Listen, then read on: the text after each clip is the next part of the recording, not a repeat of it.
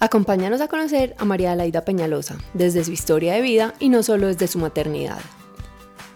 Un divorcio después de un año de tener gemelos, dos hijos más, el rol de mamá soltera, ejecutiva y un cáncer en mitad de la pandemia nos enseñan sobre resiliencia, sobre cómo aprender primero a ponernos la máscara antes de ponérsela a nuestros hijos y cómo mantener una relación sana entre los hijos y el padre a pesar de un divorcio. Si te gusta este episodio, no olvides compartirlo con alguien al que creas que le puede gustar. Te invitamos a seguirnos para que puedas escuchar todos los martes nuestro nuevo episodio y no olvides dejarnos tu evaluación. Creemos que hay tantas formas correctas de ser mamás como mamás en el mundo. Creemos en el poder de abrazar el caos para perdernos y volvernos a encontrar.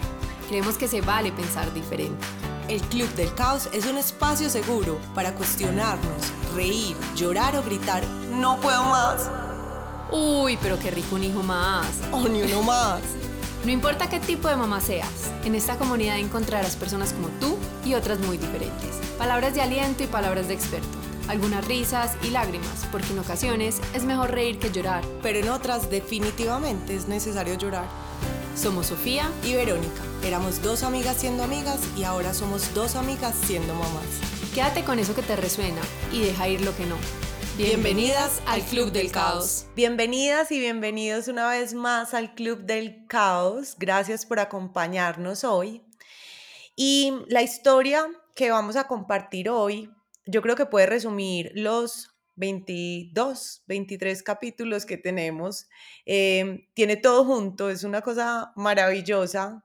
Y nuestra invitada se llama María Peñalosa. María es mamá de cuatro, tiene a Martín de 14 años, Pedro de 13, Emilia de 10 y Juan también de 10, sí, son mellizos. También trabaja, es una mamá muy exitosa profesionalmente. María es separada y si le queremos poner algo más a la fórmula, eh, María también pasó por un cáncer. Entonces yo creo que son demasiadas historias juntas y por eso sentimos que es una historia digna del Club del Caos. María, bienvenida. Entonces, hola Sofi, hola Veros, mil gracias por la invitación. Estoy súper feliz de estar en el Club del Caos. Eh, han tenido unos episodios que me han encantado y me parece súper chévere compartir mi historia con ustedes. María, gracias, gracias, gracias, porque, pues, a ver, yo no conocía nada a María, em, pues sigo sin conocerla en persona, pero hasta, ah, no te conocía hasta hoy, pero Vero me había hablado mucho de ti desde el principio, tanto que yo tengo amigos que trabajan en familia, y cuando Vero me hablaba tanto, yo decía, Dios mío, o sea, antes le pregunté a un amigo, yo vení, ¿vos trabajas con María? Y me dijo, sí, es súper tesa, y yo como que no, de verdad, hay que tenerla. Pero como le contaba ahorita a María, la quería tener porque me parece una mamá súper tesa, súper trabajadora, que yo creo que es un enfoque que hasta ahora no hemos tenido, una mamá que trabaje tiempo completo. Pero después de yo pensar que ese era el episodio, como casi siempre, esto va a dar una vuelta y los vamos a sorprender con los temas de la intro de Vero, porque hablando cinco minuticos con María, abrimos varias cajas de Pandora que ya no podemos cerrar. María, empecemos por mamá de cuántos, bueno, ya Vero adelantó, pero mamá de cuántos, siempre quisiste ser mamá, cuéntanos. Bueno, yo he sido una persona súper maternal desde que era chiquita. Incluso en mi casa me decían Susanita como la de Mafalda porque yo me moría con los bebés. Yo tuve, soy, soy la chiquita de una familia muy grande, entonces tuve sobrinos cuando era muy chiquita y yo pues me moría con mis sobrinos, yo me soñaba ser mamá. Entonces, eh, desde que era novia pues de mi ex marido, siempre nos soñábamos el nombre de los hijos, los, ya los teníamos escogidos y inicialmente queríamos dos, pero después eh, dijimos no, tengamos el tercero. Entonces tuvimos a Martín, al año tuvimos a Pedro, un año exacto, incluso nacieron el mismo día. Es impresionante porque son cuatro, pero dos cumpleaños. Y. ¿Cómo así que ya... dos cumpleaños? Ah, ok, sí, sí, ya entendí. Sí, pues el. Martín y Pedro. Martín y Pedro, los dos grandes. Eh, y ya cuando estábamos buscando el tercero en la ecografía, eh, yo le dije al doctor, ay, contame cómo está mi pulguita, y me dijo, tus pulgas, y yo, ay, qué tan bobo, como que pulgas, y dijo, sí, son dos. Niñas, a mí me dio un infarto. Lloré un fin de semana entero, a mí se me duplicó la familia literal en una ecografía. eh, y, y digiriéndolo con, con mi marido ese fin de semana, él me dijo, sabes que un hijo es una bendición. Y yo dije, tienes toda la razón, hasta hoy lloro. Y nos dedicamos a gozarnos ese embarazo y esos mellizos y bueno, y ahí fue que llegaron cuatro. María, María. tenías, tenías herencia, o sea, ¿era probable que eso pasara o por ninguna parte? Fue una Muy, sorpresa completa. realmente muy poco probable, eh, porque sí tengo primas gemelas, eh, pero son por el lado de mi mamá. Normalmente los embarazos gemelares se dan es por la abuela paterna, entonces por el lado de mi papá no tenía, entonces pues la verdad no, no lo veía como cerca. Ya van dos casos de personas que no tenían por qué tener gemelos y tienen. Me siento esperanzada. Bueno, entonces mamá de cuatro, eso es, eso es una locura porque realmente se llevaba un poquito, pues realmente eh, se llevan tres años con el segundo y cuatro años con, con el primero.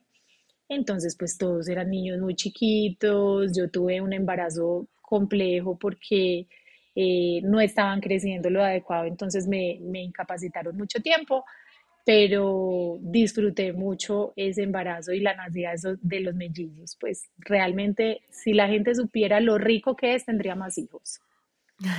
Mari. ¿vos trabajabas en ese momento? Yo trabajaba, pero en una compañía más chiquita, en una compañía de vestidos de baño y digamos que tenía un horario más flexible eh, y trabajaba de siete y media a tres. Entonces, digamos que pasaba buena parte de la tarde con los niños, eh, entonces pues era un poquito más, menos, menos demandante que hoy que ya trabajo en una compañía muy grande y trabajo tiempo completo. ¿Y te tomaste la licencia normal con los mellizos? O sea, solo cuatro, tres meses era en ese momento. tres meses en ese momento. Tres Tres meses, pero como te digo, como era una compañía chiquita, la compañía de vestidos Ah, de baño, yo podía, yo tenía flexibilidad, entonces lo fui manejando. no, igual eres muy valiente porque yo no trabajo, igual no sabría cómo manejar ni siquiera dos horas al día. Mentiras, yo sí trabajo toda la mañana en el Club del Caos, pero no podría trabajar más. Es muy, mu- muy retador. Marilis, entonces, amaste tus cuatro hijos, me encanta la referencia de Susanita porque nunca nadie me la entiende y mis papás también me decían Susanita, entonces ya- ahí ya tenemos conexión inmediata. Tuviste los mellizos, ¿cómo fue ese reto de cuatro? Eh, Y me adelanto, ¿cómo fue ese reto de cuatro como pareja? listo. Em, cuando nos vimos pues en esta situación, obviamente conseguimos una enfermera que nos ayudara, pues porque eran demasiados. Yo trabajaba, eh, mi ex esposo trabajaba, pues éramos full. Entonces, digamos que eh, la enfermera era lo máximo, mi mano izquierda, derecha, mejor dicho, pues Gilla. Sin Gilla no sé cómo hubiera logrado eh, avanzar con, con mis mellizos. Eh, y tengo, y tenía a Tata, la empleada que había estado con nosotros desde que nos casamos, entonces digamos que tenía muy buena ayuda y fuera de eso, pues mi mamá, mis hermanas, yo tengo muy buena red de apoyo y eso es vital cuando uno trabaja y tiene hijos. Esa red de apoyo es súper importante. Eh, en la pareja, digamos que nosotros siempre habíamos tratado de tener espacios muy de nosotros, digamos los viernes siempre eran para nosotros dos, salir a comer, eh, pero digamos que esto, esto es un meteorito, un meteorito que nos cayó, cuatro niños súper chiquitos, eh, a veces el uno con fiebre, eso es un efecto dominó porque el uno se enferma y empiezan taque, taque los otros a caer. Entonces, pues a veces los niños enfermos, todos mocosos, todos con gripa, con fiebre, noches difíciles. eh, entonces, digamos, eh, empieza, digamos, como a, a ser difícil, a ser difícil a la pareja, digamos, a, a, a mi ex esposo le costaba un poquito eh, a veces como el despelote, como el caos, como eh, les digo una cosa, llegamos a tener en el carro cuatro sillas de bebés al principio. Eso era súper difícil empacar para una finca. María, ¿cómo hacían? Para meter No, no, cuatro sillas. porque tenía tercera banca el carro, entonces dos Ah, bueno. atrás iba con la enfermera los bebés, los mellizos. En la del medio iban los dos más grandecitos y nosotros dos adelante. Era literal un bus, pero tampoco podíamos empacar demasiado. Entonces yo me volví súper práctica para la empacada, pues lo necesario. Pero esos aprendizajes cuestan, cuestan y a veces ofuscan y a veces hay mal genios y a veces hay, hay, hay desesperos. Entonces, eh, digamos que empezamos a tener un cambio como pareja, eh, un poquito como de menos tolerancia. eh, digamos, eh, a mi ex esposo le dio por hacer ejercicio y como tratar de escaparse un poquito como de este caos que era nuestra casa. Eh, y finalmente la relación se fue deteriorando y, fue, y fueron más o menos nueve, diez meses en que empezamos no a vivir, a vivir no tan bueno, o sea, los mellizos cumplieron un año y, y, y, y fue difícil, eh, digamos, ya, ya no había como tanta sinceridad, ya había más rutina, ya había cansancio, eh, y, y se fue apagando eh, y digamos se enamoró de otra persona finalmente, no fue tan chévere pues como esa vida, esa, esa tratar de luchar por un matrimonio cuando vos no tenés eco en la otra persona, digamos yo traté de hacer hasta lo imposible, pero cuando uno no encuentra eco, vivir maluco no va conmigo, no es una opción para mí y le dije pues arreglemos esto, acabémoslo, pero no, no vale la pena pues que, que vivamos maluco y, y definimos pues terminar la relación cuando los mellizos tenían un año y medio más o menos. Eran Esa es mi duda, chiquitos. ¿cuánto tenían y, y cómo fue ese proceso? Porque yo creo que la edad sí influye claramente, pues. Total. Tenían cinco, cuatro y los mellizos uno, larguito. Eh, digamos que nosotros empezamos como buscando ayuda, buscando una psicóloga. Ella nos recomendó darnos un tiempo. eh, y mm, digamos, es, no sabía mi ex esposo muy bien qué era lo que él sentía o lo que le había pasado. Él, él estaba como, también creo que lo cogió como la crisis de la mediana edad, él tenía 40 años. Entonces yo creo que fueron muchas cosas que confluyeron, muchas cosas que confluyeron. Pues los niños, el desgaste, el, el tratar de, de, de controlar un caos que era inevitable, pues con todos estos niños.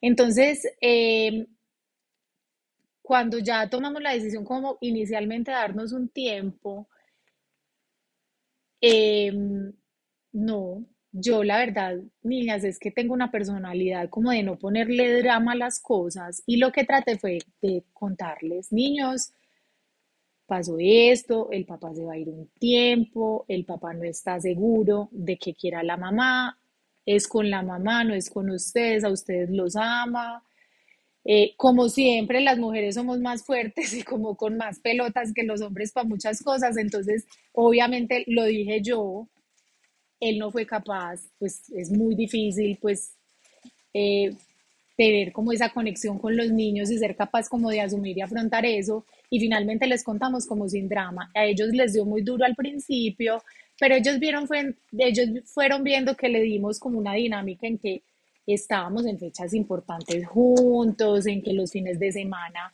a veces se iban con el papá, normalmente se iban con esta persona, con Gilla, que era la que cuidaba a los mellizos, se iban con ellos, entonces ellos se sentían como tranquilos y, y lo fueron llevando muy bien, casi todos, excepto uno de ellos que sí le dio más durito, le dio más duro y digamos ese todavía, después de tantos años, todavía es el que, el que le cuesta un poquito más ese tema de la separación. Mari, yo no quisiera dejar de hacer ahí un doble clic porque como hija de papás separados creo que esto puede ser súper importante y súper útil para muchos padres.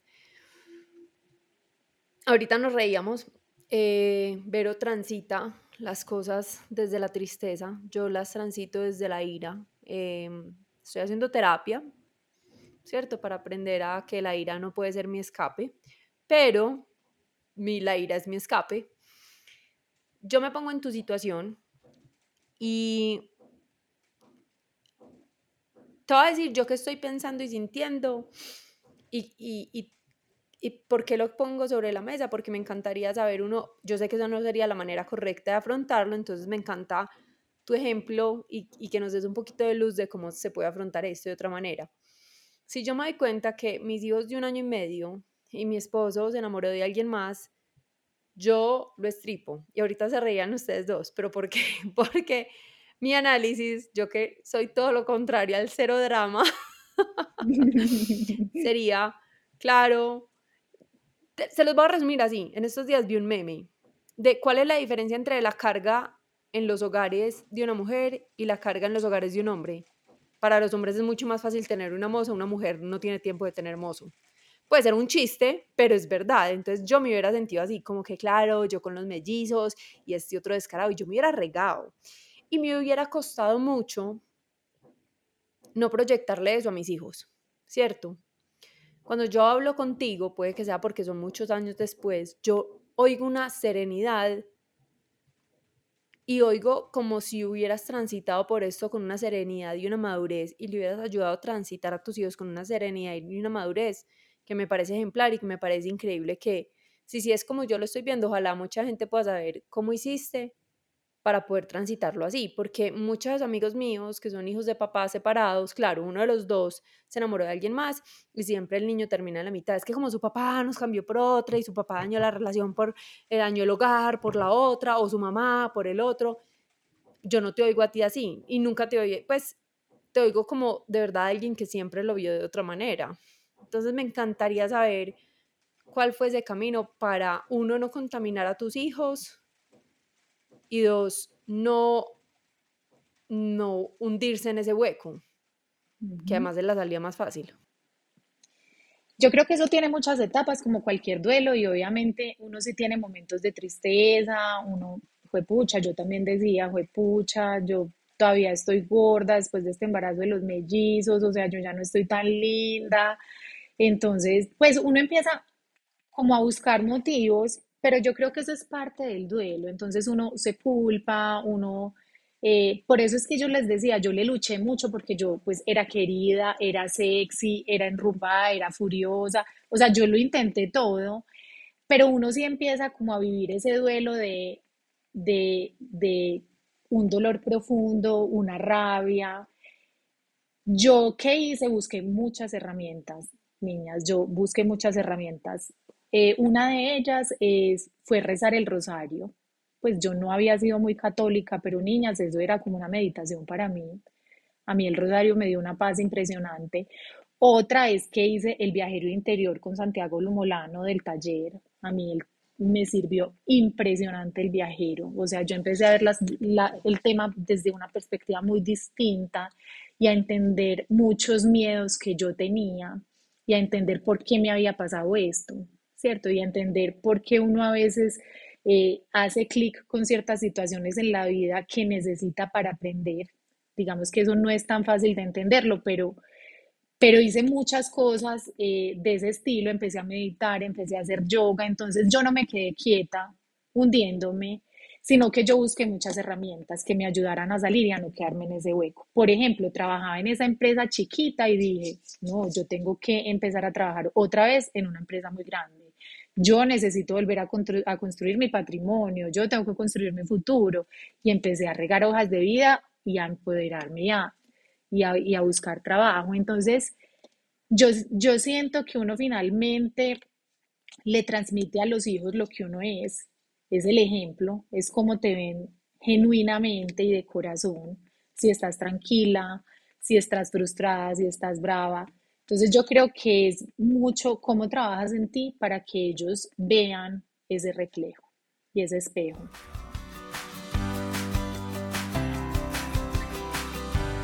Mari, y súper importante, entonces ustedes, tú le dijiste eso a tus hijos, y, pero nunca metieron ni, el, ni la tercera persona ni nada, o sea, como que eso es algo de nosotros dos y así se le habló a los hijos. Sí, y así se le habló a los hijos. Súper bonito. Sí, porque sí, pues yo, yo no sé, yo también creo que cuando uno pasa por cosas ya tan graves, uno también se transforma. Puede que yo no sea tan irracional como en este momento que yo le decía a Verónica, es que me duele el estómago de oír el cuento de Mario, o sea, yo soy muy instintiva, yo soy Visceral. visceral, entonces yo soy como que, ah, ¿cómo así? O sea, ahí mismo me da como, me caliento, pero Lo que obviamente yo he pasa es que. Sofi, sabes que a uno la vida, pues vos vas cogiendo callo. Pues yo no soy la misma que era hace ocho años, eh, no, no soy la misma ni hace 10 ni hace 15, ¿cierto? Cuando uno va teniendo unos episodios y unos momentos difíciles en la vida, eso lo que te hace es, es ver la vida desde una perspectiva distinta. Obviamente es tu elección, porque también hay gente que se, que se hunde en la rabia, en la ira, en el dolor, pero mi consejo es siempre busquen herramientas que les ayuden a mirar eso como una gran oportunidad. Uno a veces no entiende por qué, pero eso son oportunidades bonitas que le da la vida a uno. Es muy difícil entender por qué. Mari, y ahorita decías que uno de tus hijos le costó de pronto un poquito más. No quisiera hacer como doble clic en eso porque a mí me parece que en este podcast yo quiero seguir respetando el espacio de los hijos, ¿cierto? Pero nunca la culpa, como dice Verónica, nace desde que, pues a Verónica le nació desde que vio las dos rayitas. ¿Nunca sentiste culpa de ver a tu hijo estar transitando por esas cosas? A ver, y lo estoy preguntando sin juzgar, si ustedes me preguntan racionalmente en este momento, claramente es algo del hijo, que el hijo le está pasando por algo, uno no tiene ninguna responsabilidad, pues o sea, como que es algo de él, no es mío, ni me pertenece, ni soy culpable, pero como las mamás sentimos culpa por todo, mi pregunta es, ¿nunca sentiste culpa de que tu hijo estuviera teniendo un momento tan difícil por eso? ¿O nunca sentiste como más rabia hacia tu esposo? Como que, ¿cómo fue eso de afrontar que un hijo está realmente afectado por eso? Eh, es muy difícil porque te voy a decir, eh, digamos, yo no sentí culpa, lo que uno siente es un dolor profundo, porque yo creo que el dolor más grande que a mí me ha pasado en toda mi vida es ver sufrir un hijo. Eso es lo más duro que me ha pasado realmente. Eh, no sentí culpa, pero sí es una responsabilidad impresionante. Entonces es échele más, más piedritas a ese morral pesado que estás llevando y cargando. Eh, de acompañarlo en un proceso, de ir donde un especialista, de ir donde otro, eh, de tratar de que el papá entienda el tema. eh, eso ha sido complejo, eso ha sido complejo porque es uno tratando como de mediar como entre las dos partes, la figura paterna es demasiado importante y a mí me parece que el tema de, de, de, de superar esas diferencias con la figura paterna es muy importante. Entonces, le he trabajado mucho y eso fue un proceso eh, muy desgastante, yo creo que con el que más he sufrido.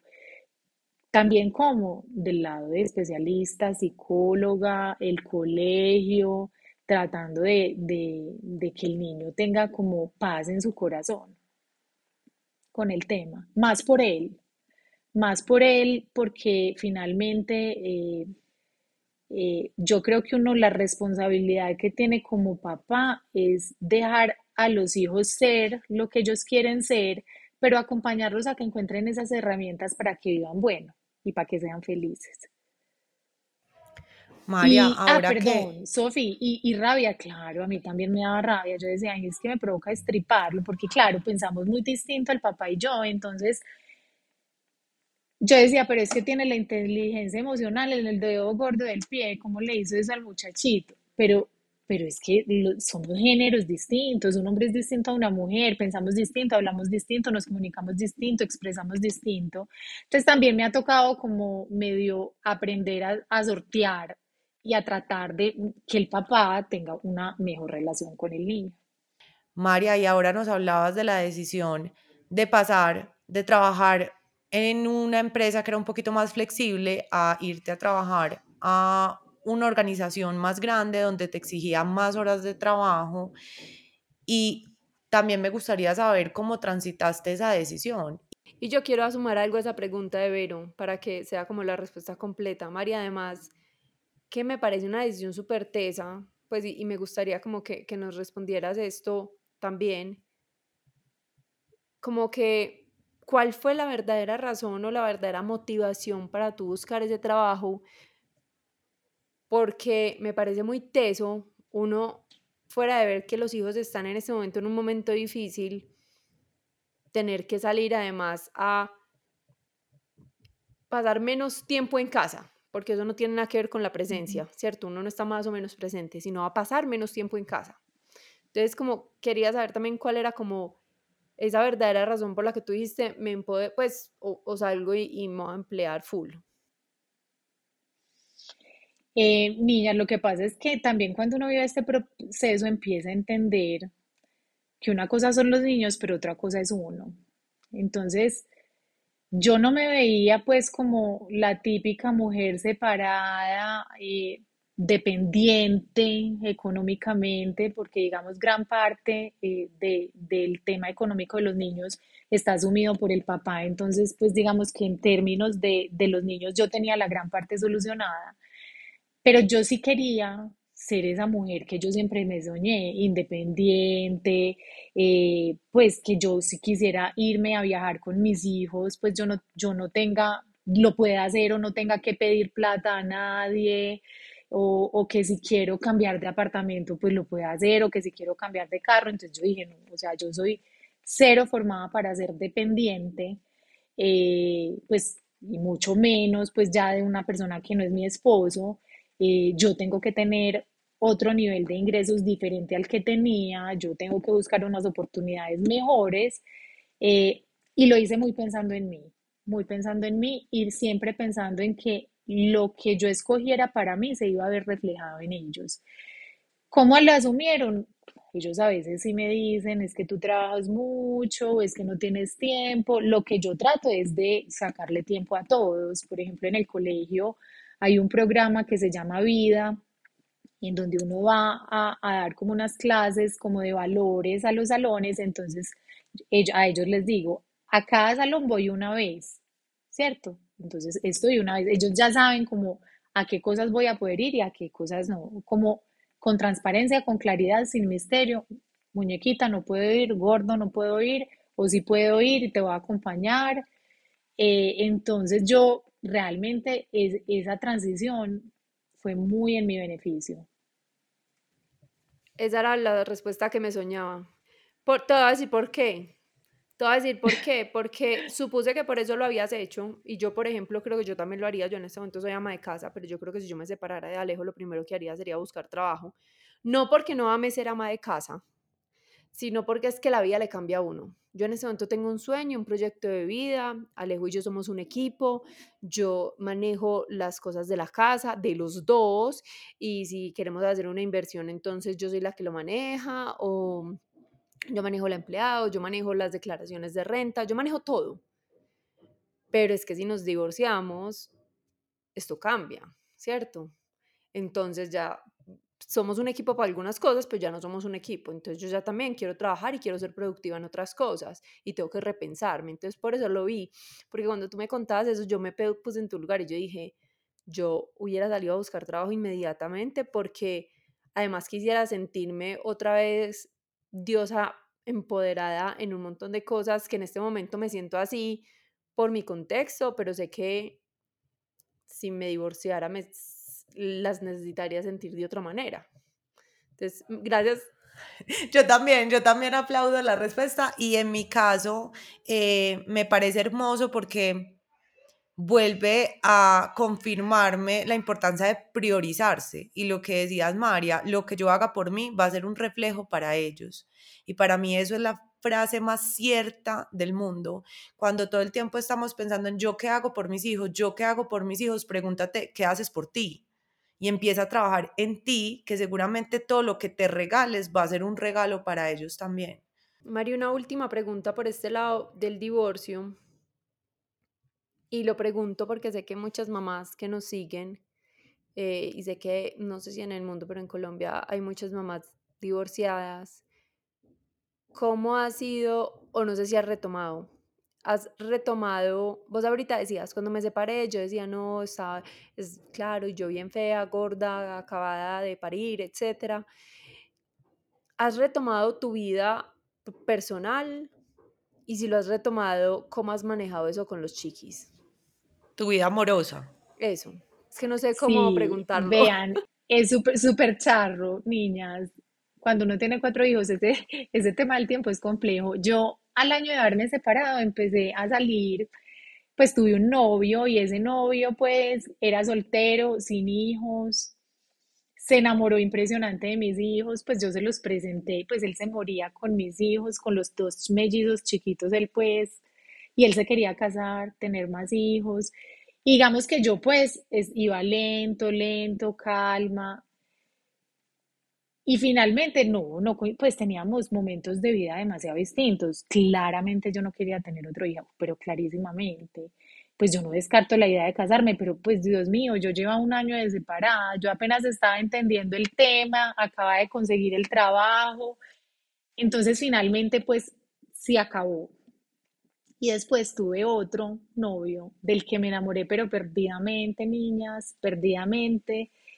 Eh, y a los dos meses me dijo, ¿sabes qué? Es que tú tienes tiempo para tu trabajo y para tus hijos, tú no tienes tiempo para tener novio. Y claramente es así. Yo pues realmente no, pues, porque además son deportistas, entonces los fines de semana yo me mantengo en canchas de fútbol, en todas, toda la geografía del Valle de Aburrá. Entonces ha sido muy difícil, es por eso, porque yo, obviamente mi prioridad son mis hijos y mi trabajo. Eh, entonces, todavía no, no he podido como establecer una relación formal. Digamos que yo sí trato de sacar mis espacios con mis amigas, eh, no son tan frecuentes, pero, pero los saco y, y trato de llevar una vida común y corriente. Mari, ahí hay un tema muy teso en las relaciones de pareja y es que tengo mucha gente que conozco que pasa lo que tú dices, son mujeres, incluso tengo una amiga que tiene solo dos hijos y me dice, Sofi, yo no tengo tiempo de volver a tener pareja, yo saco tiempo para mí, pero es muy difícil volver a tener pareja, pero voy a lanzar una pregunta por algo que leí en estos días y es, ¿tu expareja sí tiene pareja en este momento o sí ha podido tener como otra relación o tampoco tiene el tiempo? No, Sofi, es que yo creo que los, los roles son supremamente distintos. Eh, mi ex marido claramente siguió con esta persona y se casó al año con ella y se fueron a vivir juntos. Y digamos que parte como de la no aceptación de uno de mis hijos es, es eso, es porque fue muy rápido esa persona pues como impuesta eh, y no le dio como tiempo como de asimilar el hecho de que él se había ido cuando ya estaba montado con otra familia y otra y una niña pues como de, de, de la pareja actual de él, entonces, que era compañera del colegio. Entonces, eh, él hizo su vida, digamos que, que yo creo que por, no sé si es por género, por cultura, por crianza, por qué será, pero pero, pero las mamás tenemos más carga que los papás, eso es un hecho. Pues es que yo conozco muy poquitas parejas donde es el contrario, muy poquitas, casados y todo. Eh, es desafortunado, pero, y, y creo que va evolucionando, creo que hoy, en, hoy incluso las parejas que se separan tienen los niños una semana unos, otra semana otros. En mi caso no es así, en mi caso los ven, ven a mis hijos cada ca- 15 días, pero el gran sacrificio lo hacemos las mamás en la mayoría de los casos. Niñas, yo tengo que hacer una pregunta, porque me la hago y no tengo la respuesta, y es, ¿es así por nosotras? ¿Porque no ponemos límites? ¿O porque es así? Por, ¿O porque Yo sí simplemente... creo que Voy a dejar que responda la experiencia y después doy mi opinión. Bueno, es que la experiencia, no, yo creo que también seguramente es muy, mucho culpa de uno, pues. Eh, a ver, uno, yo qué trataba de hacer, de empoderar al papá de ciertas cosas, de que los llevara a clases, de repartirme los tiempos, pero claramente él decía no tenía tiempo, o mandaba a quién, o mandaba a un conductor, y entonces lo que uno trata es, venga, yo, pues no, a mí no me sirve que lo lleve a alguien más, yo necesito que esté un papá presente, ¿sí me entiendes? Entonces empieza uno a, a dejar pasar eso, a dejar pasar eso y a tratar uno como de llenar esos vacíos. Entonces probablemente la culpa sí es muy de uno. ¿Qué pasa? Que, que yo creo que las mujeres vivimos la maternidad con un compromiso y como con una responsabilidad de acompañar esos seres que uno trajo al mundo. Yo no sé si los hombres lo sienten igual. No sé, no sé si ellos son capaces como de sentir eso. Mari, ¿sabes qué? Yo creo que ellos, ellos tienen una cosa que es que son muy prácticos, se enredan y solucionan. Uno se queda en un caos y hace lo que sea por estar en todas partes. Ellos Yo, no.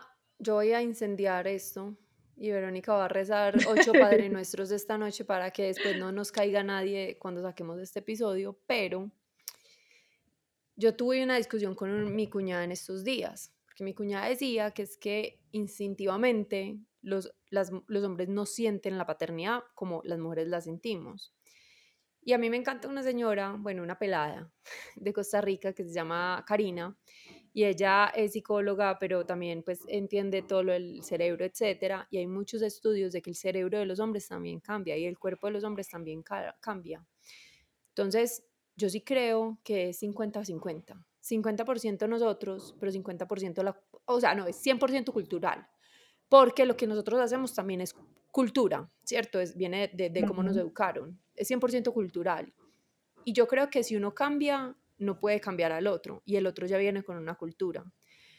Porque el cerebro del hombre y todo también está hecho para empezar a sentir un montón de cosas de protección, de sobreprotección, de instinto, etcétera, que las anulamos como cultura porque desde chiquitos les estamos diciendo que eso no se hace, que eso no se piensa, que eso no se tin, tin, tin, tin, y vieron con el ejemplo. O sea, nosotros programamos a los hombres para cierto rol, pero en realidad ellos genéticamente también están pasando por un montón de ca- cambios. El cerebro, eh, yo vi en estos días algo que ella subió, la que les estoy diciendo, el cerebro de las mujeres, así como el cerebro de las mujeres cambia con el embarazo y con el posparto, el cerebro de los hombres también.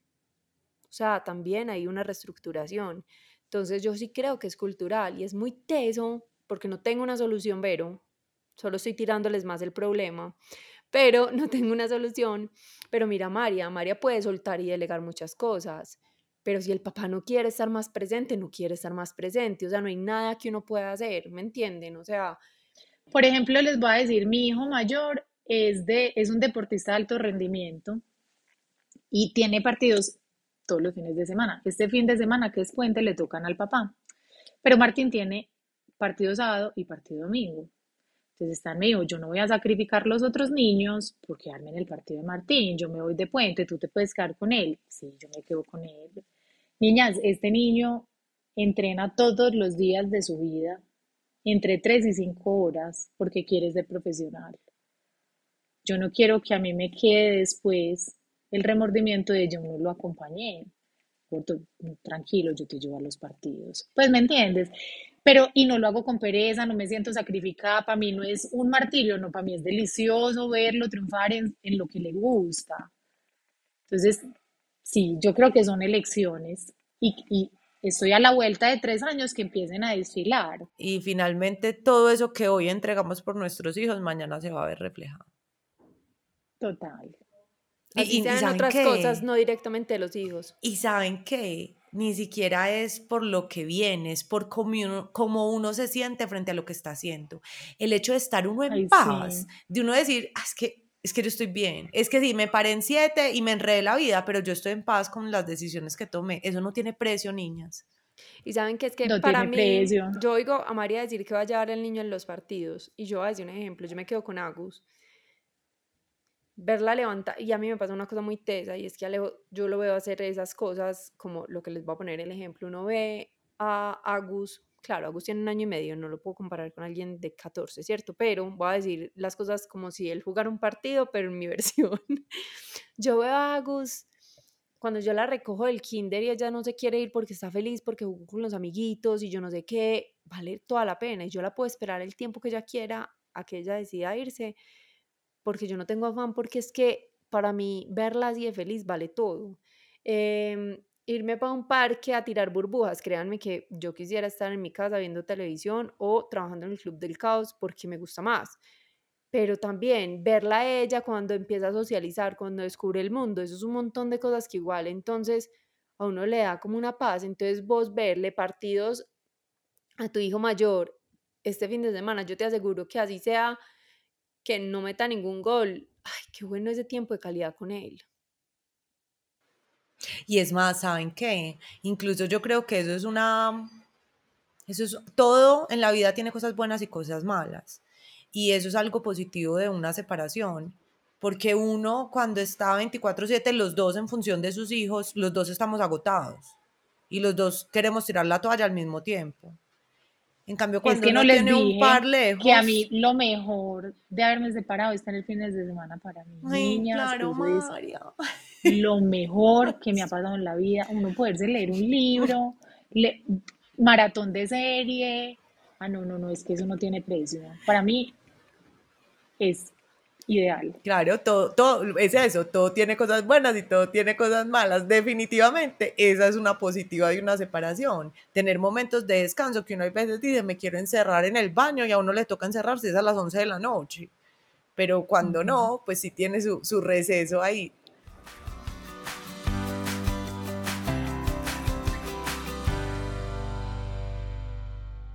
Sí, yo creo que hasta ahora hemos visto lo valiente que es María, lo sensata, eh, y uno escucha su historia y uno dice, pues como que es en serio que puede haber algo más. Y sí, o sea, pueden pasar más cosas y, y puede seguir siendo igual de valiente, igual de sensata, aunque se sumen cosas a la canasta.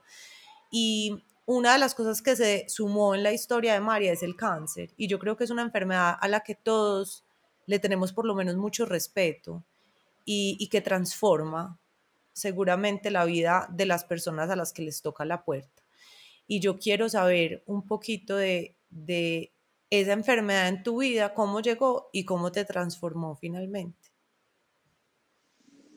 Bueno, niñas, yo digamos que he sido súper juiciosa con mis controles ginecológicos y en junio del 2019, pues en, un examen de rutina, en una ecografía, me encontraron una bolita y la radióloga dijo, eh, yo te voy a mandar una biopsia. Me la biopsiaron y la bolita pues no salió una cosa mala, sino una cosa que se llama hiperplasia, que es una forma de celulitas distintas entonces mi ginecóloga me dijo, no, vos estás muy joven con esos cuatro niños, yo lo que voy a hacer es que te voy a quitar esa bolita, pero no solo la bolita, sino un cuadrante del seno para que dejemos ese evento chuleado. Y eso sí, bien juiciosa, te vas a hacer ecografía cada tres meses.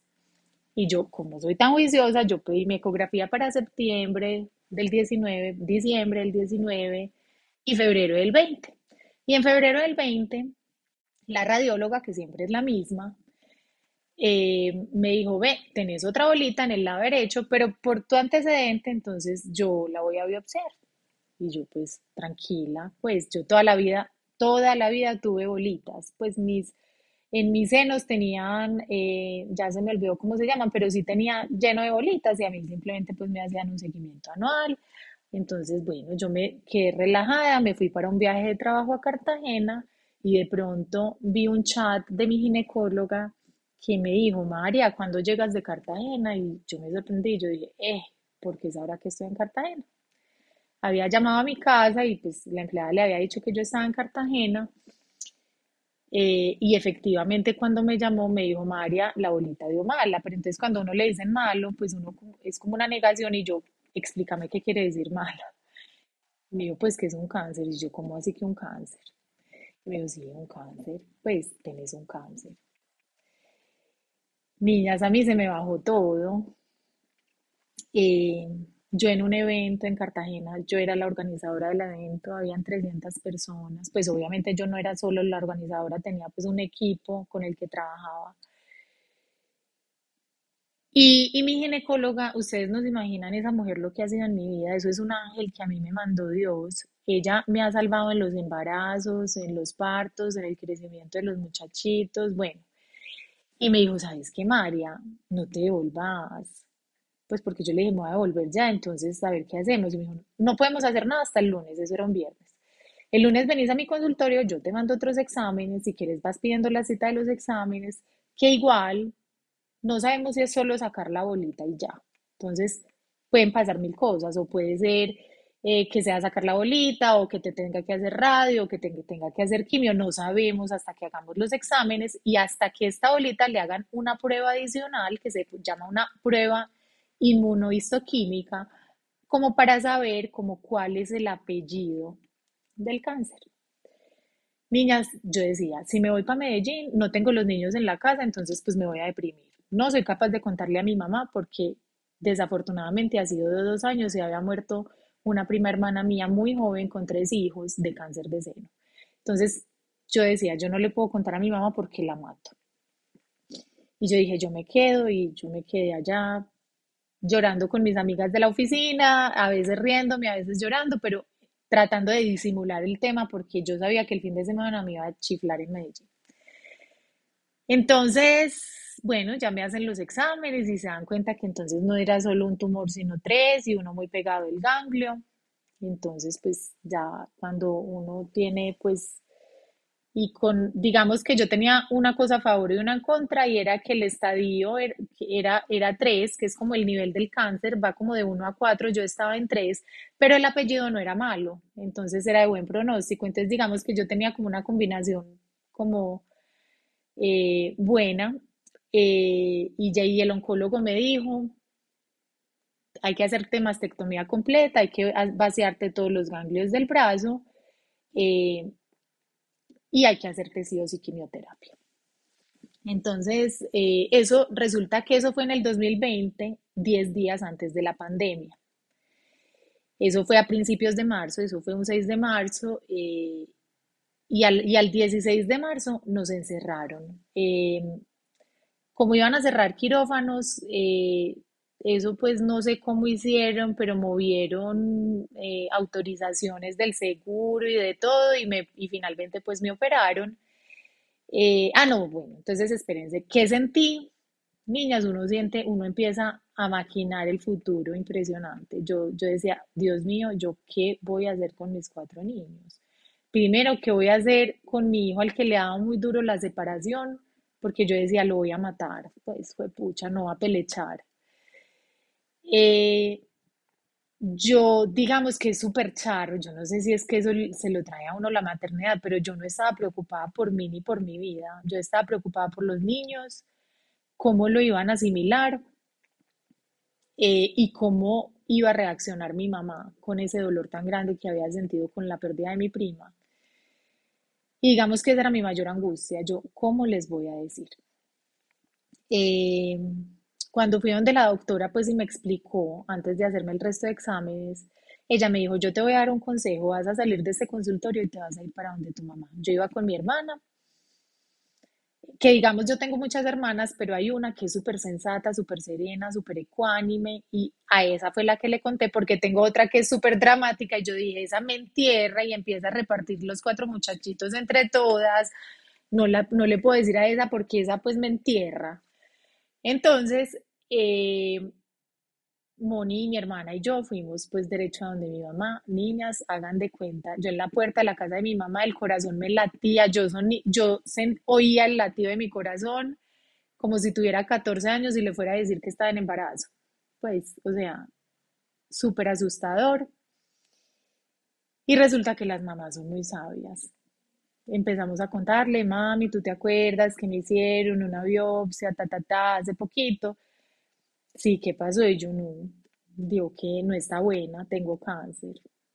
Y ella me miró y para mi sorpresa me, me responde lo siguiente, mira mi amor, tú has pasado por tantas cosas tan duras en la vida que esto no te va a quedar chiquito, no te preocupes que esta vas a salir. Niñas, ustedes no saben lo que esas palabras fueron para mí. O sea, yo me quité un peso de encima, a mí la vida me cambió y ya me importó pues muchísimo menos el tema porque me liberé de haberle contado a mi mamá ese tema tan difícil. Bueno, ya después me hicieron los exámenes, me dijeron que sí, efectivamente tenía que tener quimio, empezó la pandemia. Entonces el papá de los niños dijo, yo me los voy a llevar para hacer el colegio desde la finca mientras tú te recuperas de la cirugía, porque va a ser una cirugía bastante grande. Mari, eh, pero, ¿cómo les contaste o hasta ahí no sabían? No, entonces yo, yo lo que le dije al papá es, mira, yo para que no se les haga tan larga la enfermedad, les voy a contar el día que se me empiece a caer el pelo. Porque o si no, esto, pues a veces se cae el pelo en la primera quimioterapia, a veces en la tercera, entonces yo decía, yo no les voy a alargar esto tanto, pues porque finalmente están muy chiquitos, pues y les va a dar muy duro, entonces pues no, yo todavía no les había contado. Me hicieron la cirugía y se me complicó un poquito, me dio una bacteria intrahospitalaria, me dio una infección. Bueno, finalmente me empezaron la quimioterapia. Entonces, ¿qué pasó? Los niños seguían con el papá y les digo, niñas, que pasaron más de dos meses, exactamente fueron 72 días lejos de ellos, que también fue duro porque nunca me había separado tanto de ellos. Pero entre, entre herida abierta, entre, entre mil cosas que me pasaron con la cirugía y entre empezar la quimioterapia, pues no los podía ver, no los podía recibir en la casa. Eh, y entonces, eh, con la primera quimioterapia, a los tres días empieza a caerse el pelo aceleradamente y resulta que ellos seguían en la finca. Una finca a dos horas de Medellín entonces yo le escribí al papá y le dije, ¿sabes qué? Tenemos que decirles. Eh, yo lo que voy a hacer es que voy a conseguirme un transporte, eh, voy a mandarles unas cosas para que hagamos una fiesta virtual. Entonces compré bombas, gorros, torta de li que les fascinaba, todos los dulces que les encantan y que nunca los dejaba comer. O sea, les escribí carta a cada uno y planeé con mi cuñada y mi suegra que íbamos a hacer una, una llamada de Zoom para yo contarles. Porque, niñas, eso empieza a caerse el pelo y eso en cuestión de tres días ya estás calva. Eso pues es impresionante. Mari, y hasta ahí no sabían ni siquiera que te habían operado. O sea... Sí, ellos sí sabían que me habían operado y me iban a quitar una bolita y que por eso se iban con el papá. Ah, ok, pues pero una Porque no hemos vuelto, no, es que sí, me sigo cuidando de la cirugía. Eso, pues, exacto. Hablábamos común y corriente. Ellos sí me preguntaban por qué, por qué no se habían devuelto y yo, no, gordos, es que yo todavía me tengo que cuidar, imagínate que todavía no puedo hacer fuerza con el brazo, bueno, pues yo les, como que les contaba, pero, pero no, sin drama y les dejaba como pasar el tiempo. ¿Y cómo les parece que finalmente hicimos la llamada? Estaba eh, Moni, mi hermana, y Diana, una súper amiga mía me acompañaron a hacer eso. Entonces yo me puse un sombrero de esos como de copa grandes gringo, porque yo ya estaba muy calva, pero se me veían las mechitas largas. Eh, entonces la videollamada, mami, ¿cómo estás? Ellos tenían todo decorado de bombas allá, con letreros, con cartas. Yo también había puesto bombas. ¿Qué estamos celebrando? No, estamos celebrando que nos hemos hecho mucha falta, que llevamos muchos días sin vernos y nunca nos damos cuenta como el amor que nos tenemos. Entonces celebremos que sentimos ese amor tan grande los unos por los otros y que cuando nos veamos va a ser maravilloso. Bueno, carretazo, entonces me contaban cosas que habían hecho. Sin embargo, yo veía en el fondo al papá llorando, a mi suegra llorando, a mi cuñada llorando, pues se les salían las lágrimas. Hasta que se acabó la celebración, ellos me leían cartas, yo les leía cartas, bueno. Y yo les dije, bueno, niños, entonces ustedes se acuerdan que me operaron de y me sacaron una bolita. Sí, claro que sí. Bueno, resulta que esa bolita tenía células malas, pero esas células ya no están en mi cuerpo porque todas me las sacaron. Esas células no están en mi cuerpo, pero para que no vuelvan a salir, me van a poner un remedio y ese remedio hace que se me caiga el pelo. ¿Cómo les parece que ya me pusieron el remedio hace unos días y se me está cayendo el pelo, me quité el sombrero y les mostré. Entonces, obviamente, shock. Em, Pedro, el segundo, empezó a llorar, gas, gas, la mamá calva, yo no quiero que mi mamá esté calva, yo no quiero que nadie te vea así. Entonces los mellizos empezaron a llorar. Y Martín el mayor callado, hundido como en un sofá, mirando hacia el infinito como en una sorpresa impresionante, muy duro, pero les digo, niñas, yo no sé a mí qué me dio la fuerza, pero yo no me quebré, no se me quebró la voz. Y yo les dije, entonces, mis amores, yo me voy a tener que tusar, el día, el día de tusarme el pelo va a ser hoy, porque miren que ya estoy muy calvita, ya este pelo está pues muy, muy incómodo y quiero que lo hagamos juntos si ustedes deciden participar. Si no quieren, no importa, yo no me voy a sentir triste. No, no te queremos ver, no te queremos ver calva, ya no queremos que nos hagas videollamada. Eh, bueno, Eh, finalmente ellos terminaron llorando, el papá llorando, la abuela llorando, mi cuñada llorando, eso fue pues un momento y yo, niños, yo les yo solo les hago una promesa, yo voy a hacer todo lo que esté en mi alcance para aliviarme. Y bueno, nos despedimos y yo ahí sí me quebré, ya lloré y ya me tuse con Diana, mi amiga, y con Moni, mi hermana. Y así fue, así les conté. Entonces, quítate el sombrero de fuerza. ¿Qué sentiste viendo a los niños? Yo sé que son niños. No, horrible. Pero que a uno pues le digan eso de llorar. es muy fuerte. Ah, no, pero no por lo que me dijeran, ¿sabes qué? No, no, no, no por lo que me dijeron, es verles la tristeza. Porque, digamos, a la media hora me llamó Martín el mayor y me dijo, tú lo que tienes es un cáncer, ¿cierto? Es que eso le pasa a las mamás cuando les da cáncer en las películas. Y yo le dije, sí, mi amor, claro, yo, sí, mi amor, yo tengo un cáncer. Pero es que ¿quién dijo que el cáncer significa muerte? El cáncer no significa muerte. Mira, te voy a poner mil ejemplos de personas que les ha dado cáncer y no se han muerto. El papá de fulanito, la mamá de fulanita, la tía yo no sé quién. Entonces empecé a contarle unas historias y decirle, eso no significa muerte gordo, esas células ya no están en mi vida, en mi, en mi cuerpo. Y me dijo, pero tú te vas a morir. Y yo le dije, yo no te puedo prometer que no me voy a morir. Eso solo lo sabe Dios. Yo no te puedo prometer lo que yo sí te prometo, es que voy a hacer todo para vivir y para estar saludable. Entonces, digamos que, que sí, o sea, ellos, la verdad no me dolió que me dijeran eso, porque es que eso es súper normal de un niño. Es que tú vas a ver cuando crezca, Agustina, que a ti no te va a importar eso. Pues te va a resbalar. María, ¿y sabes qué pienso yo? Que finalmente esas palabras lo que estaban ocultando era el dolor que estaban sintiendo y lo reforzaron fue en el pelo, pero era realmente lo que decía eso es, mamá, tengo el corazón partido. Sí, o sea, tengo miedo de que te muera. claro. Sí, y yo en mis cinco sentidos sería capaz de entenderlo. Lo que no sé es uno ya con el corazón partido también. O sea, güey madre, es que no es solo el callo que sacas, es que yo de verdad digo que la maternidad sí le da a uno como un superpoder. Sí. Sí, es un superpoder. No, es que yo creo que este motor le saca a uno fuerzas de donde no tiene, les digo. Y es desde el día uno. pues y además, qué inteligencia emocional la que le da a uno automáticamente, porque es que yo entiendo, y a mí en este momento me da risa lo que me digan mis primitos o así, pero es que otra cosa es el día que uno se levanta con el corazón partido, que está pasando por una cosa bien hijo de madremente dura. O sea, ¿me entienden? Entonces por eso preguntaba, porque yo digo, es que es muy diferente también uno está triste. Pues sí, uno entiende que los chiquis están tristes, pero uno también tiene que poder tener tristeza y miedo. Claro, y el proceso de uno soltar el pelo, que yo me acuerdo mucho de María en reuniones que se veía regia y ella nos decía, ay no, no, la hora que me crezca, me siento horrible, ella se veía divina, pues uno la veía divina, yo no sé, pero es, es uno le da pánico el estar tuso, o sea, es solo e, el hecho de tener que renunciar al pelo, que es algo con lo que uno se conecta tanto, es un reto muy grande, que por superficial que parezca, no es tan superficial.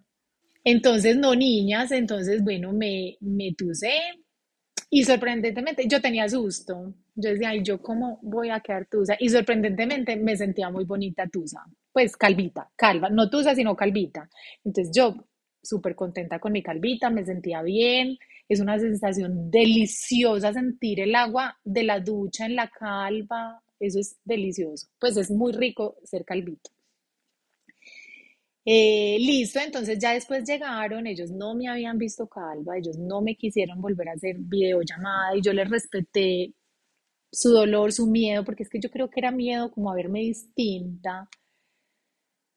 Casualmente Emilia se cansó y una semana antes se quiso venir porque ella ya estaba aburrida, le hacía falta a la mamá y entonces me, me, trajeron a Emilia, que ustedes no saben, niñas, yo después de tantos días sin mis hijos acostumbrada a estar con ellos 24/7, pues a vivir con ellos todo el tiempo, entonces no, eso fue delicioso, pues como, como noche de chicas, eh, esa, ese día, em, mis hermanas le mandaron flores, bueno, eso fue súper chévere entonces a la semana ya llegaron los niños y resulta que yo, para que ellos no se impactaran tanto y me vieran calva, porque pues era, era un choque muy grande.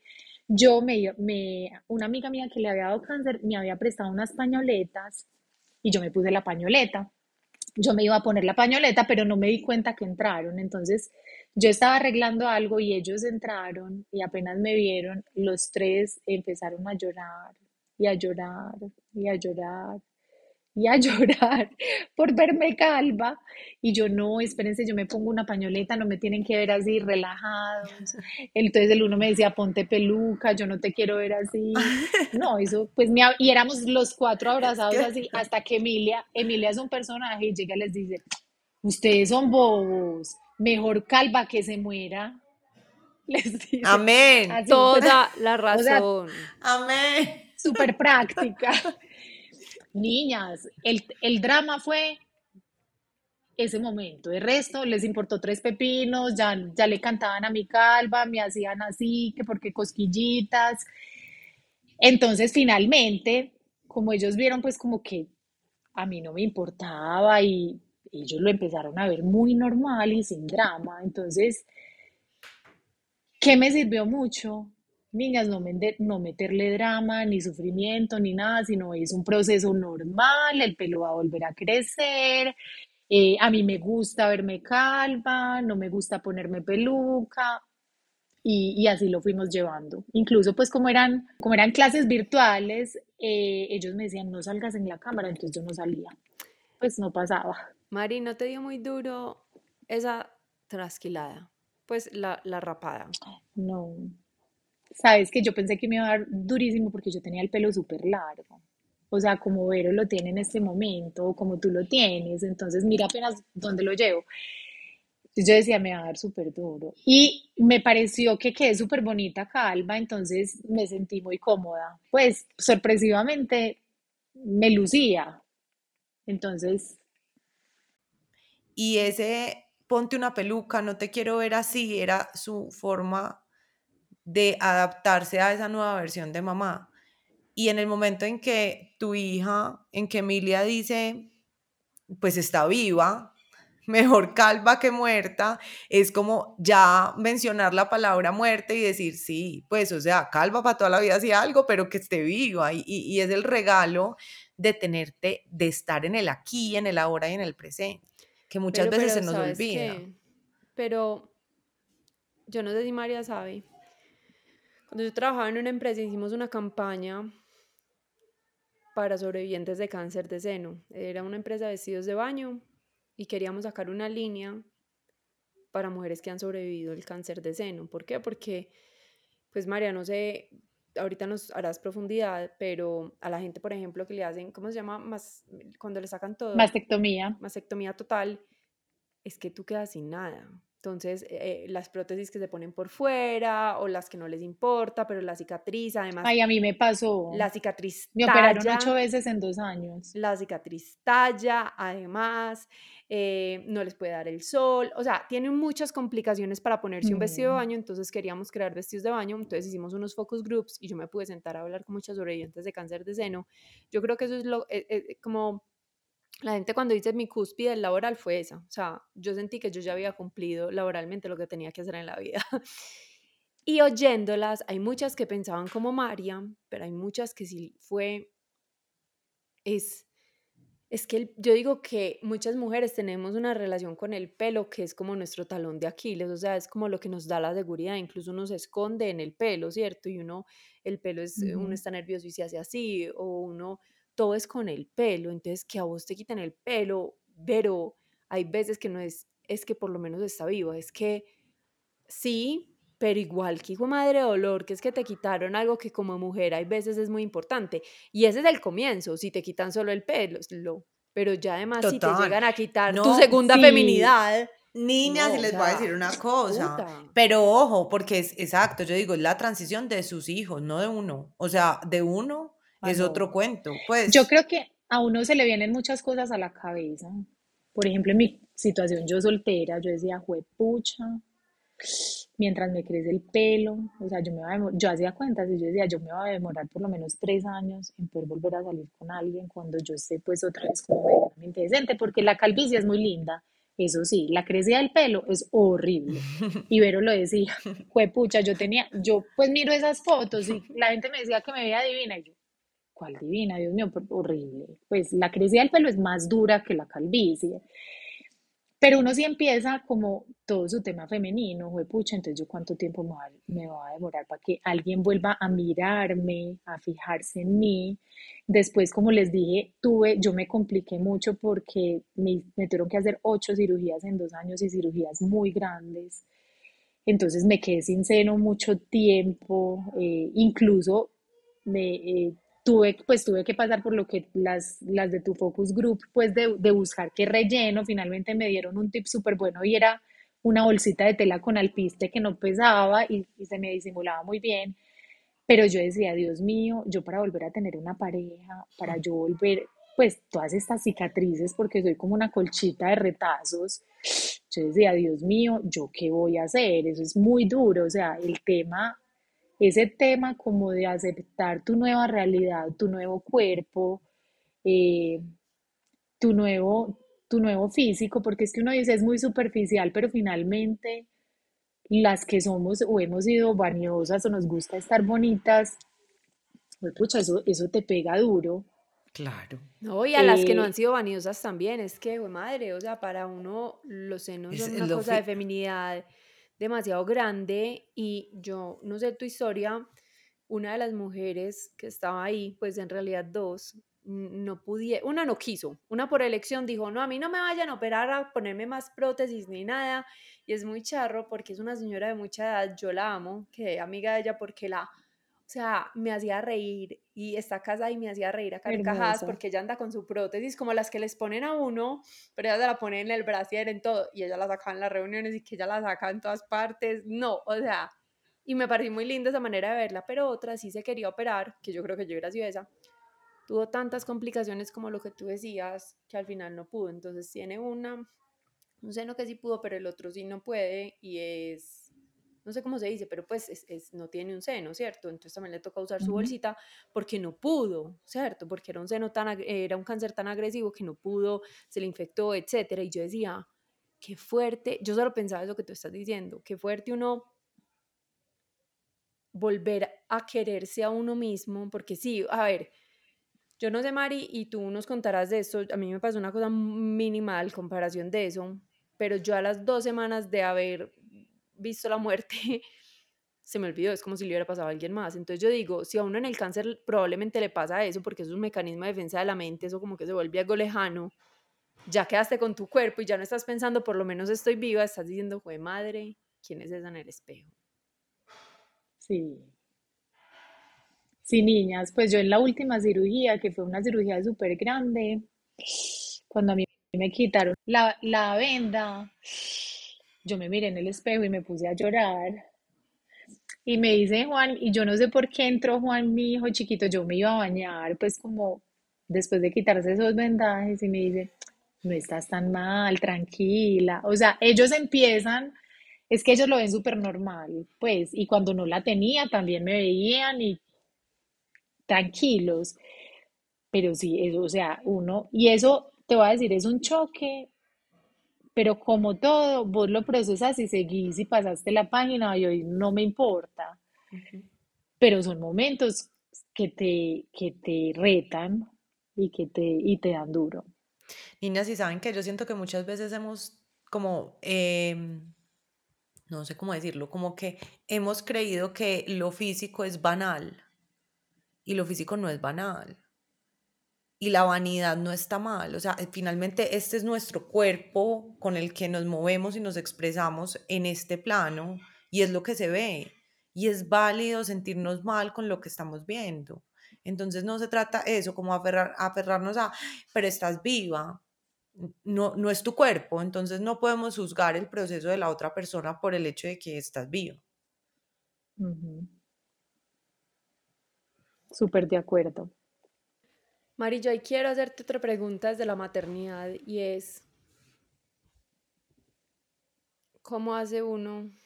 Pues no, yo sí sé, pero no es muy teso uno queriendo, o sea, es un momento en el que uno necesita demasiado de uno, ¿cierto? Uno quiere tiempo para uno. O sea, si vos en este momento disfrutas un fin de semana, no me quiero imaginar enferma, uno lo único que debe querer es, yo todavía cuando me enfermo quiero a mi mamá, me imagino que vos también querías a tu mamá. y hay que ser mamá. Y yo no sé si en ese momento se enfermaron, pero me imagino que el hijo que tuvo dificultades con la separación, igual seguía teniendo las dificultades que tenía. O sea, como que ¿qué te, o sea, no sé ni siquiera cómo hacerlo como una pregunta, pero cómo hace uno, o yo no sé si eso es instintivo, para seguir cumpliendo con el rol de mamá cuando uno en realidad se quiere entortugar e irse para donde la mamá de uno? Em, no, sabes qué, vuelve y pasa como cuando la separación es que uno em, coge herramientas, digamos, a mí me sirvió demasiado, me leí como siete libros mientras los niños no estaban, Oí podcasts infinitos. Eh, las quimioterapias eran de ocho horas, o sea, yo llegaba a las ocho de la mañana y salía a las cuatro de la tarde y oía los podcasts de Yoga al Alma, que es mi profe de yoga de Ana Isabel Santa María. Eh, oía, eh, no, es que yo oía de todo, María Alonso Push, Borja Vilaseca, o sea, yo oía y trataba como de alimentarme, entonces para mí mi escape eran las herramientas y eso me daba mucha tranquilidad con los niños. Ese por un lado. Y lo otro es que no solamente la tristeza, sino que es que la quimioterapia te pone muy enfermo y los niños estaban viviendo y haciendo colegio en la casa. Ahí que vuelve y pasa la red de apoyo. Niñas, cuando la primera quimioterapia que me tocó con ellos, Juan el chiquito, el mellizo, estaba aprendiendo a saltar lazo cuando uno sale de la quimioterapia, sale como, pues, o de esta que me hacían a mí, salía yo salía con los, con los sentidos como exacerbados, la pupila dilatada, oía todo, como que sentía todo. Y este gordo saltando el lazo, mira mami, ya aprendí, ya aprendí, a mí me retumbaban los oídos esa saltada. Entonces yo le decía, gordo, puedes irte por allí a a saltar, pero a él se le olvidaba y a los cinco minutos estaba. Entonces, es, cuando estaba maluca era muy duro. ¿Qué hacía? Mi red de apoyo. Mis hermanas se turnaban y venían y les ayudaban, porque a veces hay días en que no era capaz de pararme de la cama. Entonces, eh, esa red de apoyo, súper importante. Entonces, no es solo el dolor emocional de que uno busca herramientas para manejarlo, sino esa parte física también a veces o me acuerdo que era el grado de quinto de mi hijo mayor y ese día me iban a poner una inyección que le ponían a uno 24 horas después de la quimioterapia y eso te tumba la cama y yo me acuerdo que yo era en un esfuerzo por estar en ese grado, era virtual, pero como por estar bonita, por estar, pues yo me echaba rubor para no estar pálida, pero era en una maluquera. O sea, hay momentos que no es solo lo emocional, sino también lo físico pero todo ese apoyo, pues mis hermanas, eh, y ellos también aprenden a entender que la mamá está maluca, entonces cerremos la puerta. María, yo creo que son demasiadas, demasiadas experiencias muy transformadoras juntas.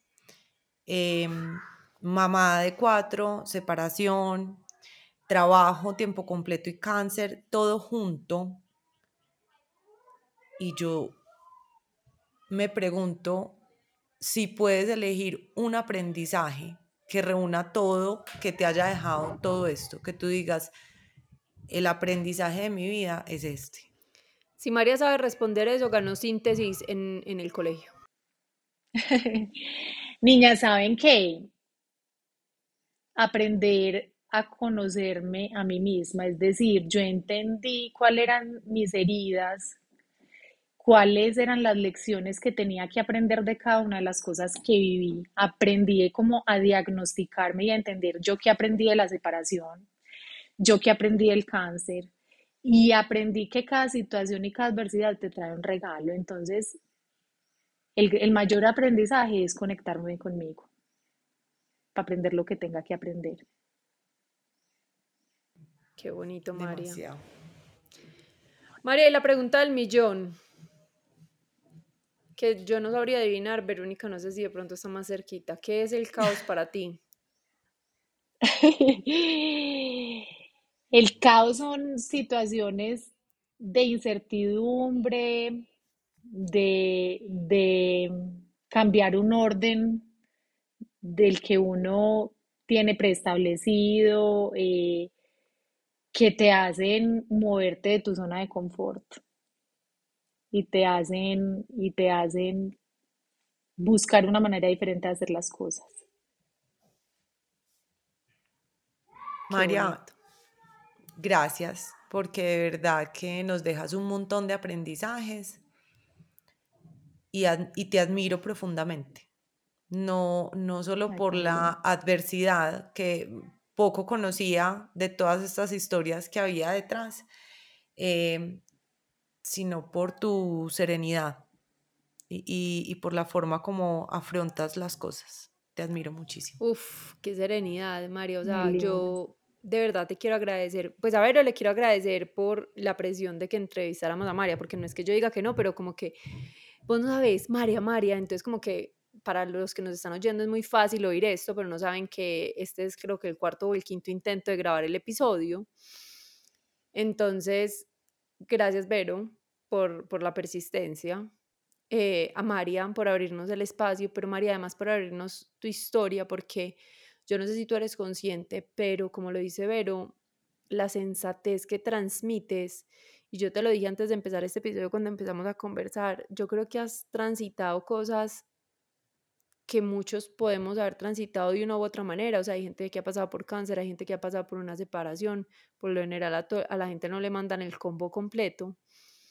Pero cuando uno te oye hablar, uno encuentra un montón de herramientas para transitar el caos en la vida y para que los momentos muy duros o los retos muy duros que uno le ponga a la vida de pronto se alivianen un poquito.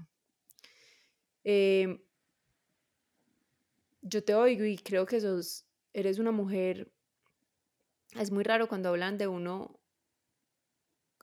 como, como cosas buenas, o yo no sé si para ti sea más fácil, para ver y para mí es súper difícil aceptarlo y como que no entendemos, pero tienes un superpoder. Y ojalá, María, con este episodio y ojalá muchas veces en la vida cuando se te presenten oportunidades de compartir esta sabiduría que tienes, la compartas y yo no digo sabiduría modo de chisme como que contar tu experiencia, sino iluminar gente que esté pasando por procesos, lo puedas hacer porque qué sensatez, o sea, yo oí tu historia y en vez de en vez de llorar, en vez de sentir como lástima por ti, digo, ojalá si a mí la vida me tira unos limones de esos, yo pueda hacer una limonada como María. Así de deliciosa, total, total.